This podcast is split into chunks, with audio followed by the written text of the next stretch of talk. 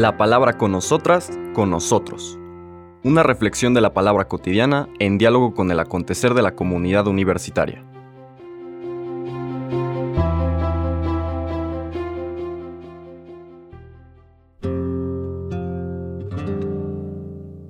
Hola, buenos días. Bienvenidas, bienvenidos a la palabra con nosotras, con nosotros.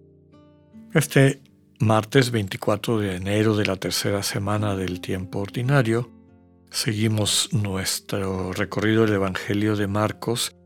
En la escena que sigue a la anterior, esta llamada de atención del Señor Jesús a aquellos que lo están difamando, que están mintiendo para hacerle daño, porque sienten este coraje ante la capacidad que tiene Jesús de llevar a las personas a esta nueva forma de entender a Dios.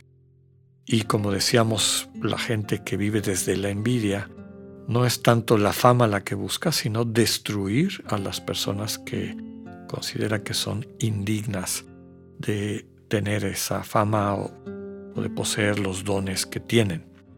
Vamos ahora a ver los versículos del 31 al 35 que hablan de una nueva enseñanza del Señor Jesús vinculada al sentido de la familiaridad, quienes somos hermanos y hermanas, y que está vinculado con una lectura que nos hubiera tocado anteriormente, el sábado anterior, que es de este mismo capítulo 3 de Marcos, pero el versículo 20.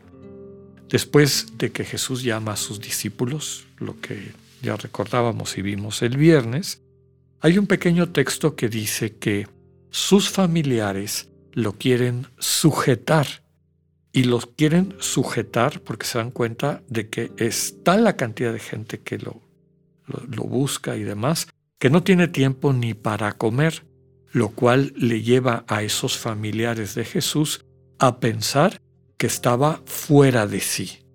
Porque está fuera de sí, entonces quieren ir a sacarlo de ahí, piensan que ya se volvió loco y entonces ni siquiera se ocupa de alimentarse, de comer, lo quieren sujetar, es decir, lo quieren reducir. Recuerden que era la manera como controlaban a la persona, a las personas que habían perdido el sentido, ¿no? Que habían perdido la razón. Bien. Después de eso viene la lectura que leímos ayer de esta reacción negativa de los escribas de Jerusalén que calumnian a Jesús y sin darse cuenta están calumniando también al Espíritu Santo y con eso cerrándose a la posibilidad de que el amor de Dios cambie sus vidas. Ahora Marcos retoma el tema de la familia para terminar de profundizar las distintas maneras como las personas pueden insensibilizarse al mensaje de Jesús. Vamos a leer los versículos del 31 al 35 de este capítulo 3 de Marcos. En aquel tiempo llegaron a donde estaba Jesús, su madre y sus parientes. Se quedaron fuera y lo mandaron llamar. En torno a él estaba sentada una multitud cuando le dijeron, Ahí fuera está tu madre y tus hermanos que te buscan. Él les respondió, ¿quién es mi madre y quiénes son mis hermanos? Luego, mirando a los que estaban sentados a su alrededor, dijo, Estos son mi madre y mis hermanos, porque el que cumple la voluntad de Dios, ese es mi hermano, mi hermana y mi madre. Palabra del Señor. Ya hemos comentado que Marcos, como todos los evangelistas, presenta el misterio de Jesús a través de una serie de escenas que nos van no solamente poniendo en contacto con su historia, sino con su persona. Recordemos que San Ignacio de Loyola invita en los ejercicios, particular a partir de la segunda semana, cuando los evangelios se convierten en la materia fundamental de las oraciones de los ejercicios, invita a un conocimiento interno del Señor Jesús. Entonces cada uno de los evangelistas tiene su manera de presentarnos quién es Jesús, pero esto no se queda meramente ahí, sino el dinamismo del Espíritu cuando no solamente leemos la escena, si no nos metemos a la escena, nos va transmitiendo ese conocimiento interno. En el, digamos, la progresión de escenas que utiliza Marcos para transmitir el misterio de Jesús, ya decíamos que después de decir que tiene toda la capacidad para liberar a la humanidad porque cura, exorciza, se acerca a quienes se han sentido y vivido marginalizados y los trata de incorporar, pero que esa actitud y esa manera de trabajar, sobre todo su declaración de que tiene el poder de liberar del pecado, empieza a traer como consecuencia el rechazo de las autoridades de Israel. ¿no? Rechazan que pretenda el poder sanar el pecado, esta, este estado del ser humano que tenía una dimensión básicamente jurídica entre quienes vivían en esa manera de entender la relación con Dios y el Señor Jesús viene a subrayar que el pecado es una enfermedad de insensibilidad y que lo único que la puede curar es el amor de Dios. Amor de Dios que es accesible a todo ser humano. Cuando abrimos nuestro corazón y entramos ahí y guardamos silencio, lo que encontramos es esta presencia amorosamente comunicativa de Dios que va transformando nuestras vidas. La mayor parte de estas personas piadosas de su época pues le dan la espalda y no solamente eso, sino que inclusive empiezan a perseguirlo y a difamarlo. Pero también vemos que algunas personas cercanas a él no terminan de entender. Ya decía que en el capítulo 3, versículo 20, los familiares de Jesús lo quieren sujetar. Les parece que, que ha perdido la razón que está fuera de sí. Y ahora vuelven estos familiares nuevamente a presentarse como quienes no han terminado de entender este proyecto de Dios en Jesús.